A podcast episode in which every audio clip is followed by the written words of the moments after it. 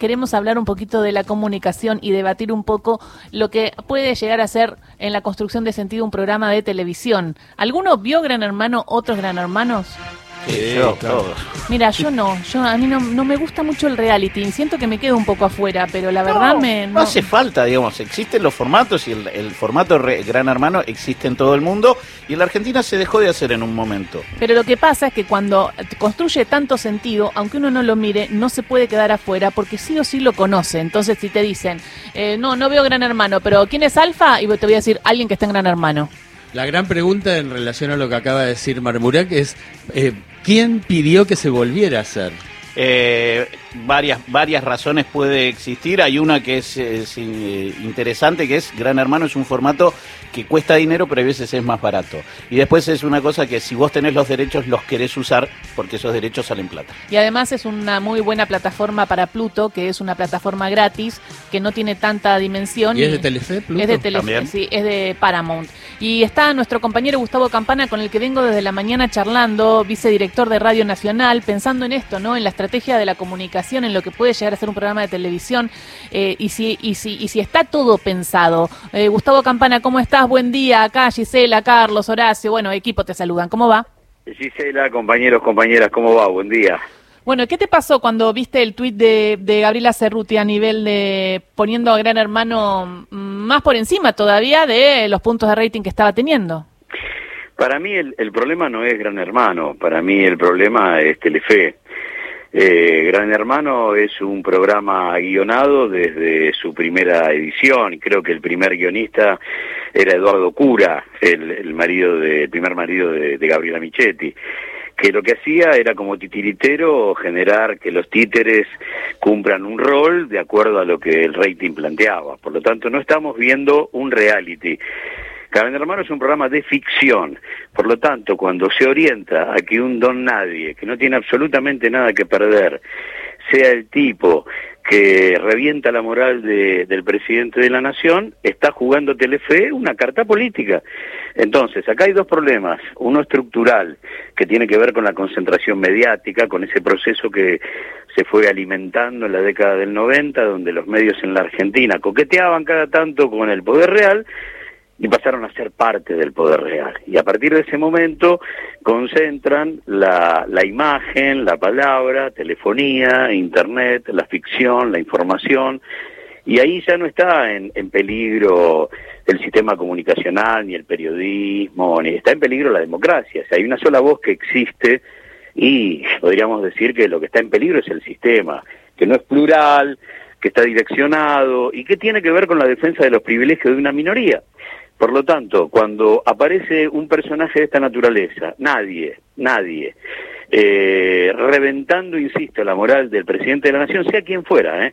obviamente hay, hay un trabajo de, de la empresa destinado a que eso suceda de la mano de un programa que suena inocente, este, absolutamente light y que se convierte en una herramienta política de la noche a la mañana, con un dato tan tan sensible, ¿no? Eh, que fue este, tomado por gran parte de, la oposición. Y después podemos, sí, analizar a ciertos errores en la comunicación, en, en si fue oportuno lo de la vocera o no, pero el problema central acá está en la comunicación y como un programa de más de 20 puntos de rating se utiliza para para una herramienta política. Pero fíjate que para mí quiere, eh, también está, quieren poner el debate político porque si no, no hubieran elegido también a una eh, ex diputada del Frente de Todos. O sea, lo que se busca es que esté en la, temática política. Sí. A ver, eh, podríamos decir que televisivamente apareció, eh, voy, a, voy a tirar una, una metáfora, una lectura comparada, pero apareció un, un tipo que puede ser un un personaje de la banda de los Copitos y hay otro que es el cheque de Caputo, digamos, es exactamente lo mismo. Eh, por lo tanto, es, es, muy complejo esto, es un problema añejo, muy serio, eh, teniéndolo a Carlitos en la mesa, bueno, él, él puede, eh, junto con todos nosotros, este, contar esos, esos detalles que se han perdido en el marco de tanto escombro periodístico y la, y la, y la dureza de la vida cotidiana, es muy complejo, pero este es un problema que fue en aumento desde el 24 de marzo de 1976 y la constitución de, de, papel prensa y a partir de ese momento el neoliberalismo entiende que necesita una guardia pretoriana para trabajar la, eh, yo te diría, la, la, la, enorme dependencia que desde el discurso cultural tienen millones de seres humanos, que esto es muy propio, pero fueron convertidos en analfabetos políticos, frase que obviamente le afano a, a Bertolt Brecht, que dice que el peor analfabeto es el analfabeto político. Y se ha constituido dos o tres generaciones de gente alejada de su propia realidad, que vive en una realidad ficcional,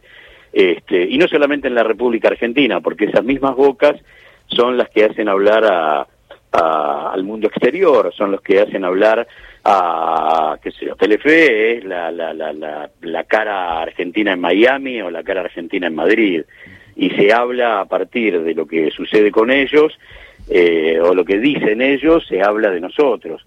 Eh, no puedo, a ver, olvidar, eludir eh, el hecho de que es el primer canal que pone en pantalla los copitos con preguntas cándidas, sin ninguna posición que los incomode. y después cuando esto terminó, pues que obviamente se desvaneció el hecho de que eran personajes absolutamente este, qué sé yo, no ligados a Sabagni, no ligados a, y empiezan todas las ramificaciones políticas de esta historia, este, tampoco el canal planteó, che, la verdad, qué, loco, ¿no? Trajimos estos tipos y de la noche a la mañana, cosa que también estoy esperando de crónica, ¿eh? con, con todos los móviles que se hizo antes de que esto estallara, eh, y, y, algún mea culpa sobre, sobre el hecho, ¿no? Sobre el hecho de decir, podemos poner a cualquiera a jugar políticamente en la pantalla que da la sensación que tengo tanta impunidad que no tiene ningún costo, aunque eso termine con un intento de este, asesinar a la vicepresidenta de la Nación. Gustavo, digo, buen día. Eh, qué fácil, digo, de acuerdo a esto que estás describiendo con tanta precisión, qué fácil en este momento es ensuciar a alguien, ¿no? Claro. Vos decías eh, dinamitar, arruinar la moral del presidente, ¿no?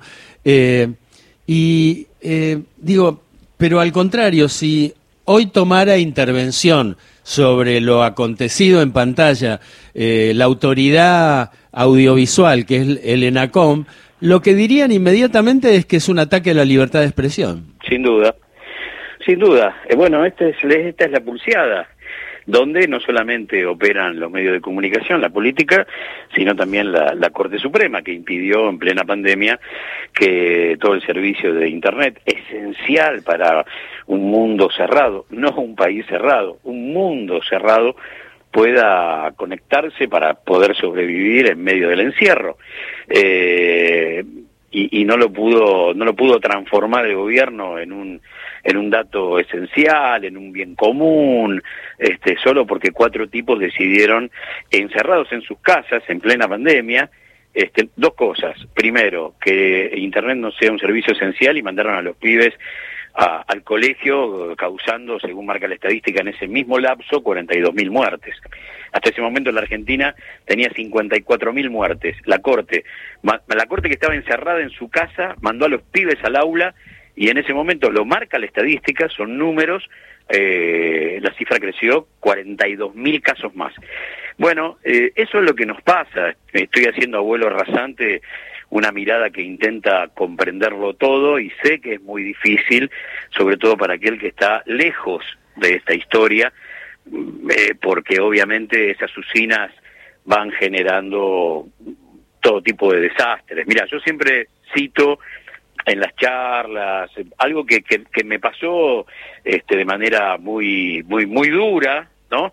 Este, porque cuando hablamos de tu vieja eh, es muy duro. Eh, tengo 40 años de profesión, hace 40 años que mi vieja sabe que su hijo es periodista.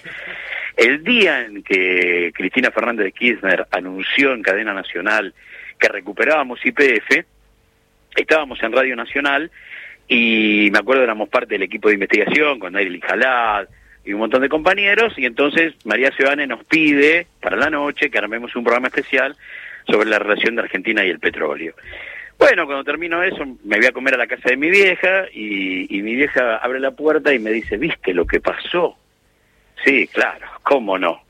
Y mi vieja dice, así no se puede seguir viviendo. Digo, mira, vieja, me da la sensación que estamos hablando de dos cosas muy distintas. ¿vos de qué estás hablando? Me dice, vení, sentate, sentate porque TN es un informe de 10 o 15 minutos que lo repite una vez por hora, ya lo vas a ver. Y el día en que la República Argentina, el único país del mundo que se dio su petróleo en tiempos de paz en el siglo XX, lo recuperaba, tener petróleo este, e-, es solamente un privilegio de casi el, no sé si es del 10% de los países del planeta. Mm. TN tenía un informe sobre la banda que robaba caniches blancos en Caballito. Ese es el poder mediático que genera una realidad ficcional para que cada uno de los habitantes de la República Argentina sean como exiliados en su propio país. Es muy complejo el asunto, vos lo sabés mejor que nadie, los compañeros que están en la mesa y que armaron una, una, un, debate hermoso siendo la suma de las partes, este, también, pero la verdad que es un, yo te diría hoy es el eje nodal de, cualquier discusión. No, y ahora cómo se construye también un personaje que cuando salga de, esa casa, que podrá llegar a decir, ¿no? Digo, y, cómo se marcan los discursos. Una de las cosas que seguramente va a decir es que salió porque hubo presión de lo, del poder. No, no, es tremendo. Bueno, sí, la victimización, todos los recursos, todos este, son utilizados eh, sabiendo perfectamente que la respuesta que podamos tener desde cualquier lugar, ¿eh? desde un medio de comunicación, desde una mesa de café, desde eh, no alcanza, no alcanza, y han convertido a la condena mediática en algo mucho más fuerte que una absolución judicial. Esto es así y no hay forma. A ver, eh, Alberto Fernández, eh, Alberto eh, Aníbal será toda la vida la morsa. Listo, ya está. En la cola de la verdulería será toda la vida la morsa. Bueno, este es el, el, problema en el que ingresó la Argentina sin que millones de seres humanos se den cuenta desde la década del 90, desde la modificación del artículo 45 de la ley de radiodifusión de Videla que les permitió tener multimedios, entregarle por monedas los dos canales más importantes a los dos grandes escuderos de la defensa del neoliberalismo en tiempos de la dictadura y después la creación de los canales de noticias hechos por el poder. El primer canal de noticias lo crea Ernequian en la República Argentina, eh, dato que hace que uno termine extrañando Ula a Romay y a Héctor Ricardo García. Claro, América, claro. Este, para negociar con el poder todo el tiempo.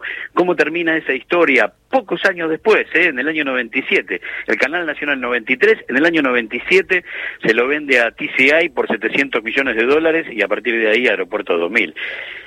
En eso se ha constituido los medios de comunicación en la Argentina. Es un resumen muy escueto, siempre, este, obviamente, genera que toda generalización, este, qué sé yo, tenga alguna imperfección pero eh, el planteo es ese. ¿Y cómo juegan con nosotros como audiencia?